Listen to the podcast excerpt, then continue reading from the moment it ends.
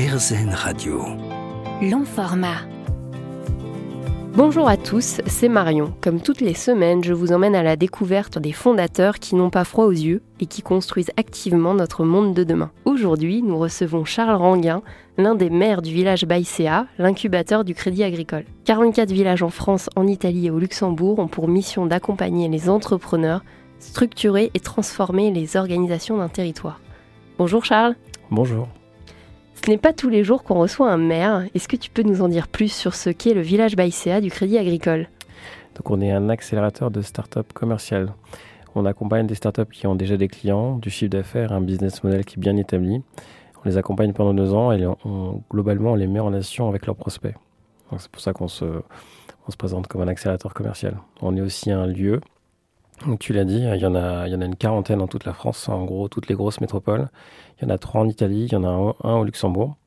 Et on accompagne ces startups avec des, hum, des partenaires, des partenaires en groupe. Donc sur Bordeaux, par exemple, j'ai EDF Commerce Sud-Ouest, où j'ai le, hum, cabinet d'avocats Fidal, ou la coopérative Terre du Sud, coopérative agricole.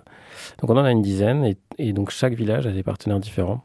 Au global, on a à peu près 1400 startups qui sont accompagnées et à peu près 700 entreprises partenaires. Donc ça, ça fait de nous un, des plus gros réseaux d'accélérateurs de start-up, euh, même en Europe. Et justement, euh, quel est ton parcours? Comment tu es arrivé à la tête euh, du village Baïséa à Bordeaux? Et c'est quoi ta mission au sein de ce réseau? Alors, je suis, je suis rentré, sans être trop long, au Créa École il y a bientôt 15 ans sur une mission de, de, chef de projet en maîtrise d'ouvrage sur de, de, de l'informatique, donc un projet de refonte du système d'information. Euh, sur, avec un, profil, un profil ingénieur. Euh, et puis donc j'ai fait, j'ai fait euh, ma route sur cette partie maîtrise d'ouvrage. Et puis j'étais un peu un profil qui respectait pas grand chose. Et donc on m'a proposé. Déjà un peu en mode start-up? Déjà un peu en mode start-up, voilà. Assez curieux et envie d'optimiser les choses. Et donc on m'a proposé d'être responsable de l'innovation il y a, en 2015. Donc je me suis occupé d'un lab d'innovation, j'ai structuré une démarche, j'ai fait, hum, je me suis occupé d'intrapreneur, et donc j'étais déjà un petit peu en lien avec les startups. Et donc en 2019, j'ai rejoint le, village en tant que startup manager, donc on va dire en lien en direct avec les dirigeants de startup. Et puis depuis un an et demi, je suis donc le maire du village. Très bien. Et le village, justement, il accompagne quel type de startup? Donc c'est des startups euh, qui ont du chiffre d'affaires, c'est important. Euh, puisqu'on va les mettre en relation avec leurs prospects. Donc euh, globalement, pour faire simple, une fois qu'on a quelques clients avec qui ils ont déjà signé, on les met en relation avec des, concurrents. Euh, et pour, augmenter leur, nombre de, contrats, leur nombre de signatures. donc ça peut être des, grands groupes, ça peut être des ETI, ça peut être des ETI régionales. Donc nous, on fait venir aussi des... On fait venir tout type de boîtes au, au, village, on leur fait visiter le village. Donc on est situé au Quinconce, en plein centre de Bordeaux. Euh, on a 1000 mètres carrés, une centaine de postes de travail. Euh, et, au-delà de la visite, évidemment, on leur fait, fait pitcher quelques startups qui sont en lien, soit quand on a un petit peu discuté avec, euh, leurs besoins, ou alors on estime, on, y va un peu au doigt mouillé, ou globalement on commence à avoir l'habitude, on a 3-4 startups sur une petite heure, donc 20 minutes de visite et puis à peu près 40 minutes de pitch avec des startups. Et il y a des signatures à l'issue de, de, ces visites. Donc, donc c'est des startups matures presque sur étagère qui répondent à des, besoins très précis, à des problématiques très précises. Et donc, euh, on va dire que les entreprises viennent faire leur marché au village. Et ça peut aller au-delà. Il y a des startups qui co-construisent des solutions avec des, grands groupes. Euh, donc, la, la, devise du village, c'est coopérer pour innover. Donc ça, on le fait, on le fait tous les jours. Mais ça commence par des visites. Et, justement, à l'issue d'une visite, euh, dans quel état d'esprit sont les, grands groupes, les ETI ou les PME qui sont venus euh, voir ce qui se passait euh, à l'incubateur? Donc, on, a, on a différentes entreprises. Donc, les partenaires, ils savent ce qu'ils viennent chercher, c'est-à-dire ils viennent au village mais pour nous utiliser donc pour, pour sourcer des startups, pour sourcer des solutions, des entreprises qui sont, on va dire, plus en phase de découverte, qui ne savent pas du tout ce qu'on fait. Il y en a plein. Hein. On, est, on est assez connu dans, dans le réseau des startups, dans le réseau de structures d'accompagnement. On est inconnu, quasi inconnu du grand public, un tout petit peu connu des grandes entreprises. Donc globalement, elles arrivent en phase de découverte. Euh, donc c'est plutôt de la curiosité finalement? Curiosité évidemment bien placée et puis ils sont pas c'est souvent des profils les personnes qui viennent nous voir soit c'est des dirigeants soit c'est des des directeurs innovation, des DRH ou, des gens qui, qui, ont la possibilité d'avoir une vision assez globale de, de leurs problématiques et de voir des opportunités. Donc ils viennent avec l'esprit assez ouvert, euh, toujours assez stupéfait du lieu. C'est un lieu qui a été rénové totalement. On allie le moderne et l'ancien. Euh, les vieux et beaux bâtiments de Bordeaux qui ont été bien rénovés. Euh, donc, ça, déjà, le, lieu, le lieu est apprécié. Et souvent, la deuxième euh, la deuxième, euh, on va dire, euh, le deuxième étonnement, ben, c'est la qualité des startups. Parce qu'instantanément, souvent, après 10 ou 15 minutes de pitch, les, ben, les, entreprises peuvent se projeter sur Ah bah oui, je pourrais peut-être utiliser cette startup pour faire telle problématique, pour gérer, on va dire, mon carnet numérique d'entretien, pour gérer mes enquêtes mes enquêtes de satisfaction pour gérer euh, les RH, pour gérer euh, la supply chain. Donc finalement, le match est presque immédiat. Oui, souvent c'est instantané. Hein. Euh, alors évidemment, ça n'a pas signé de manière instantanée, mais on va dire l'intérêt, il est détecté instantanément. D'ailleurs, dans notre façon de sélectionner les startups, on leur donne très très peu de temps. on a un comité de sélection une fois par an. Elles ont 5 minutes de pitch, 5 minutes de startup. Elles n'ont pas, parce que du coup, on, nous, dans notre façon de faire, euh, les opportunités, elles sont courtes. Les fenêtres ouvertes, elles, se referment très vite. Et donc, il faut pouvoir se vendre et susciter l'intérêt en quelques minutes. Et souvent, euh, assez rapidement, on voit s'il va y avoir quelque chose. Après, ça ne veut pas dire que ça va signer, euh, mais on a quand même régulièrement des signatures. Et, justement, euh, pour que ces conditions soient optimales, à la fois pour les grands groupes, les partenaires et de l'autre côté, les startups, si euh, demain on souhaite candidater pour intégrer l'incubateur, c'est quoi les conditions et comment on s'y prend? Alors, on ne se présente pas comme un incubateur. mais c'est vrai que euh, le terme anglo-saxon incubateur, incubateur, nous, on a vraiment deux catégories. en France, en tout cas, incubateur, donc on accompagne les entreprises au début et accélérateur, on, vient dans la phase d'après. Et donc moi, je, me présente vraiment comme un accélérateur. Alors comment rentrer dans cette phase d'accélération euh, par le village?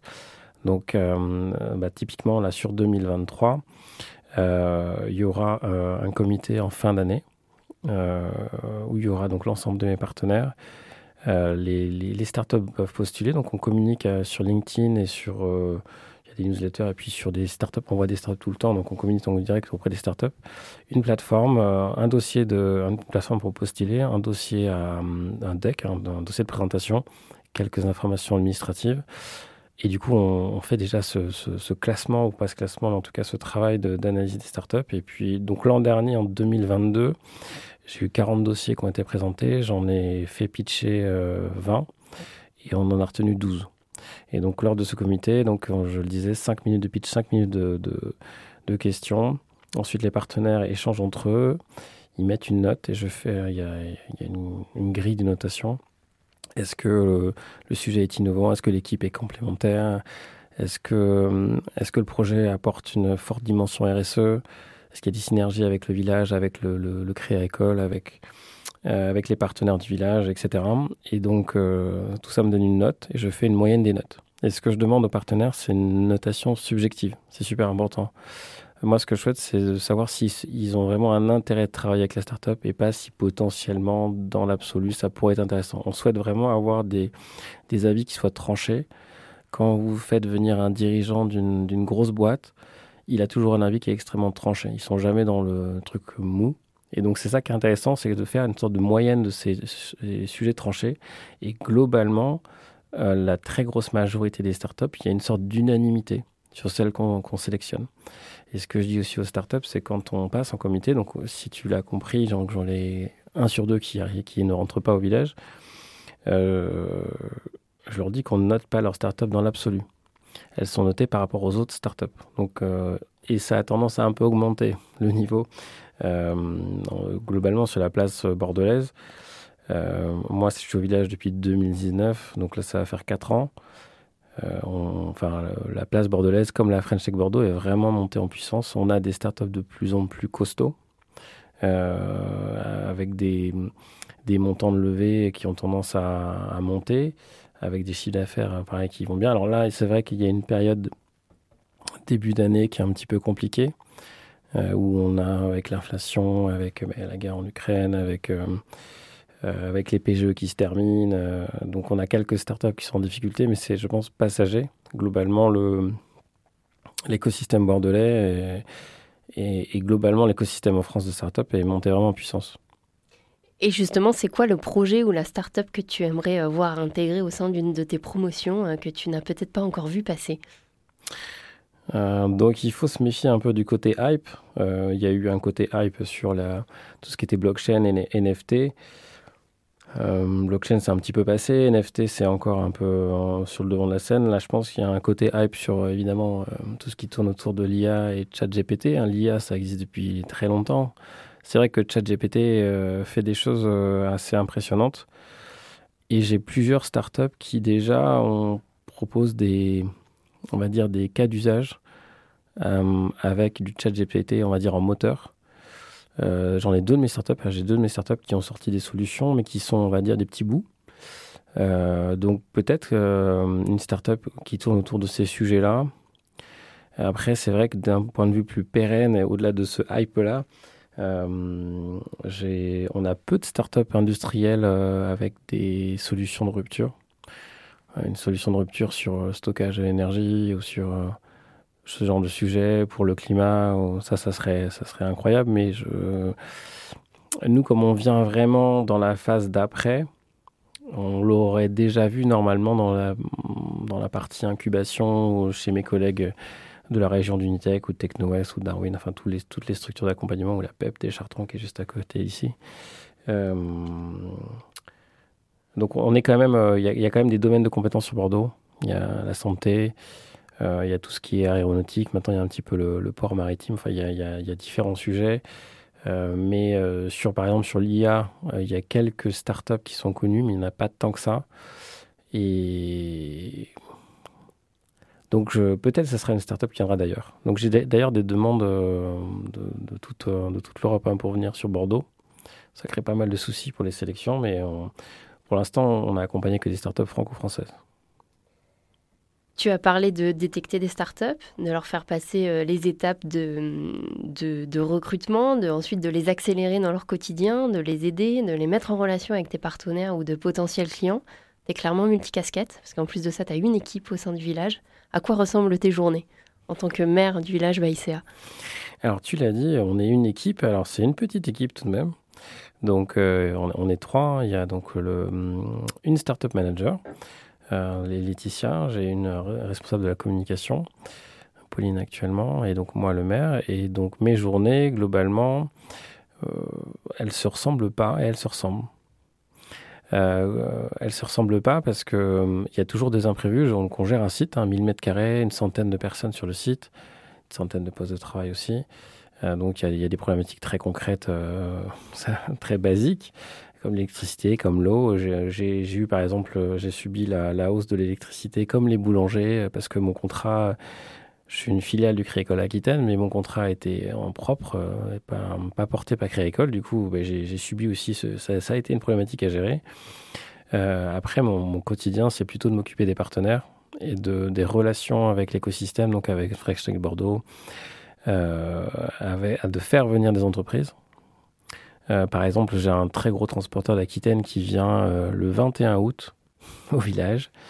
et donc, je vais lui faire une visite du village et j'ai trois startups qui vont pitcher. Donc ça, ça me prend un peu de temps. Euh, oui, parce qu'on parlait de recruter des startups, mais tu cherches aussi régulièrement euh, des partenaires ou en tout cas des entreprises qui s'intéressent de près à, ce que font tes startups. Exactement. J'ai à peu près toujours une dizaine de partenaires. J'en ai certains qui, qui partent pour, euh, parce qu'ils ont fait le tour ou parce que c'est stratégique. J'en ai d'autres qui veulent nous rejoindre. Et, donc, en effet, on est tout le temps en train de, voir des entreprises et donc de faire des, des, des, mises en relation. et donc, c'est pas forcément des clients du Créagol, évidemment. D'ailleurs, je peux amener aussi du business au Crédit Agricole.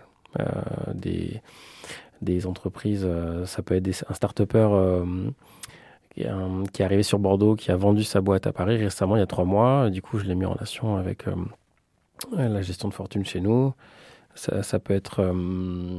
enfin, bref, on, est, on fait de la prospection aussi pour Crédit et côté, côté entreprise, oui, j'en vois tout le temps. Et donc, on on essaye de, créer ce, d'avoir ce lien très fort et de, d'amener le maximum de, de, contacts aux, startups. Est-ce que tu peux nous citer un moment fort que tu as pu vivre dans ces quelques années déjà à la tête du village? Un moment fort, oui. Alors c'est un truc un peu anecdotique, mais en gros, j'ai une startup. En, nous, on accompagne des startups euh, majoritairement B2B, donc qui adressent des entreprises, qui vendent leurs solutions à des entreprises. Et j'avais une startup, euh, donc j'avais malheureusement, une startup B2C qui s'appelait Glue. Euh, qui était un réseau social enfin pour les on va dire pour les, bah, pour les particuliers qui souhaitaient se retrouver et donc euh, et, aller manger au restaurant ou sortir, euh, sortir ensemble. Et donc, euh, la complexité, quand on est 5 ou 6, c'est toujours trouver la date, où est-ce qu'on va, etc. Et donc, cette application Glue s'occupait de tout. Donc, sur le papier, c'était intéressant. il a levé pas mal de fonds. Et, et pour faire parler de, lui, il avait fait des, des grosses. des grosses. Des. Hum, comment on appelle ça Des costumes euh, de, de, perroquets. Il avait fait tout un, bref, un truc assez particulier. Il avait pris d'ailleurs des photos de ces. Donc, c'est des perroquets à taille humaine. Donc, c'était des costumes où tu rentrais complètement dedans. Et donc, euh, sur, une, sur trois heures, donc, je me suis mis dans la peau d'un, de ces perroquets. Et on est allé distribuer auprès des restaurateurs euh, sa solution goût. Donc, c'était un beau package, un beau un beau truc comme un, une grosse plaquette de chocolat et dedans il y avait toutes ces explications, comment rejoindre Glue, pourquoi, quoi ça, ça, etc. Ça c'était assez sympa. Et on avait fait euh, plusieurs, euh, plusieurs quartiers dans Bordeaux et, Elisa avait fait une photo donc, au, miroir d'eau.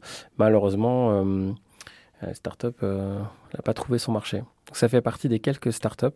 On n'est pas du tout sectaire dans notre fonctionnement, on est pragmatique. Et donc la personne qui portait ce, cette boîte a été un, un serial enfin c'était pas un serial entrepreneur, mais il, avait accompagné pas mal de, dirigeants de start-up euh, et du coup, euh, il n'avait pas forcément besoin d'accompagnement au sens euh, d'incubation. C'est ça que j'entends par accompagnement. Et donc, on, on, l'avait pris alors qu'il n'avait pas trouvé son marché. Mais globalement, chez nous, on a du mal à accompagner les startups qui n'ont pas trouvé leur marché. Donc, c'est aussi, je passe un message s'il y a des startups qui écoutent. dans le réseau du village, c'est mieux quand même d'avoir s'être fait un peu les dents. Et en tout cas, là, on accompagne les startups pendant deux ans. Donc il vaut mieux avoir trouvé son marché, en tout cas. Oui, avoir déjà son positionnement, son prix, sa cible, pour que ça parle finalement aux entreprises euh, partenaires, pour que ça puisse être euh, enclenché dans la foulée. Exactement, que ça soit beaucoup plus efficace. Euh, deux ans, ça passe très vite. Et voilà, c'est, on est vraiment, on propulse les, vraiment les startups, on les, on les fait vraiment accélérer, on les fait vraiment signer, mais il y, y a une certaine fenêtre de temps et de, pour venir chez nous, une fenêtre de maturité. Donc en, dehors de, de m'être retrouvé en perroquet, évidemment, j'ai plein de souvenirs avec des grosses boîtes. J'ai fait les 50 villages l'an dernier, où j'ai réuni à peu près 200, 200 personnes. Euh. Oui, où tu es même allé chercher les, les, anciennes startups, celles qui avaient quitté le village, parce que c'est vraiment un moment fort pour un lieu comme le tien. Les anciens du village, il y a eu trois maires. Euh, celui qui m'a recruté, celui à qui j'étais juste avant. Euh, voilà, donc plein, de, plein de beaux souvenirs et surtout ce, dont on est très fier, ben, c'est le, les résultats. Hein. c'est le village, il a maintenant 6 ans, il y a à peu près 400 emplois, on a participé à créer 400 emplois. Évidemment, il y a des chiffres de levée de fonds, on peut leur faire dire tout et n'importe quoi, mais on, a aidé les startups à lever plusieurs dizaines de millions d'euros. Euh, et globalement, les startups, quand elles arrivent chez nous, elles multiplient leur chiffre d'affaires. J'ai une startup en tête, euh, je donne un exemple. Euh, Satellia, ils sont arrivés, ils étaient 10, c'est une startup dans la santé, ils sont maintenant 80. Évidemment, je n'ai pas fait grand-chose, euh, euh, mais on a, on a participé tout de même à... Euh, tu as quand même créé l'alchimie au bon moment pour pouvoir aider les différentes startups à accélérer. Exactement. C'est quoi le programme pour la fin d'année? C'est quoi les événements qui vont avoir lieu Si tu peux nous faire quelques spoilers? Alors, j'en ai déjà parlé d'un, donc c'est le comité de sélection qui aura lieu, donc on va communiquer entre mi-septembre et mi-octobre et euh, le, comité à proprement parler devrait, avoir lieu deux sessions fin, octobre. Euh, on, va, faire quelques afterwork, on va, on, va faire venir des fonds.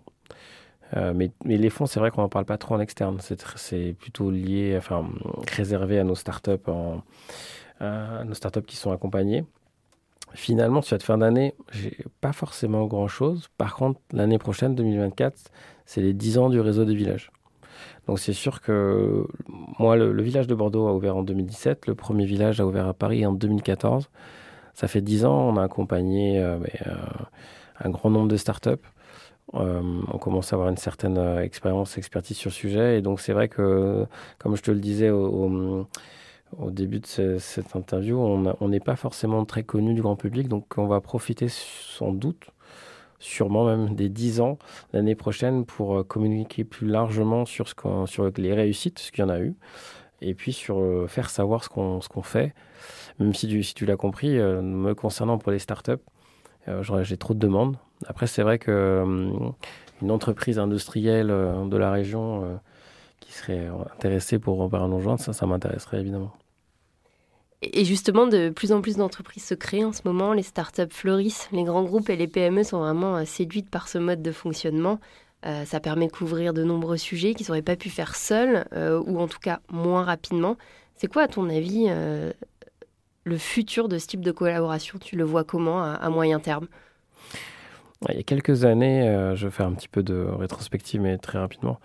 les startups n'étaient pas forcément bien vues, en tout cas, on s'en méfiait.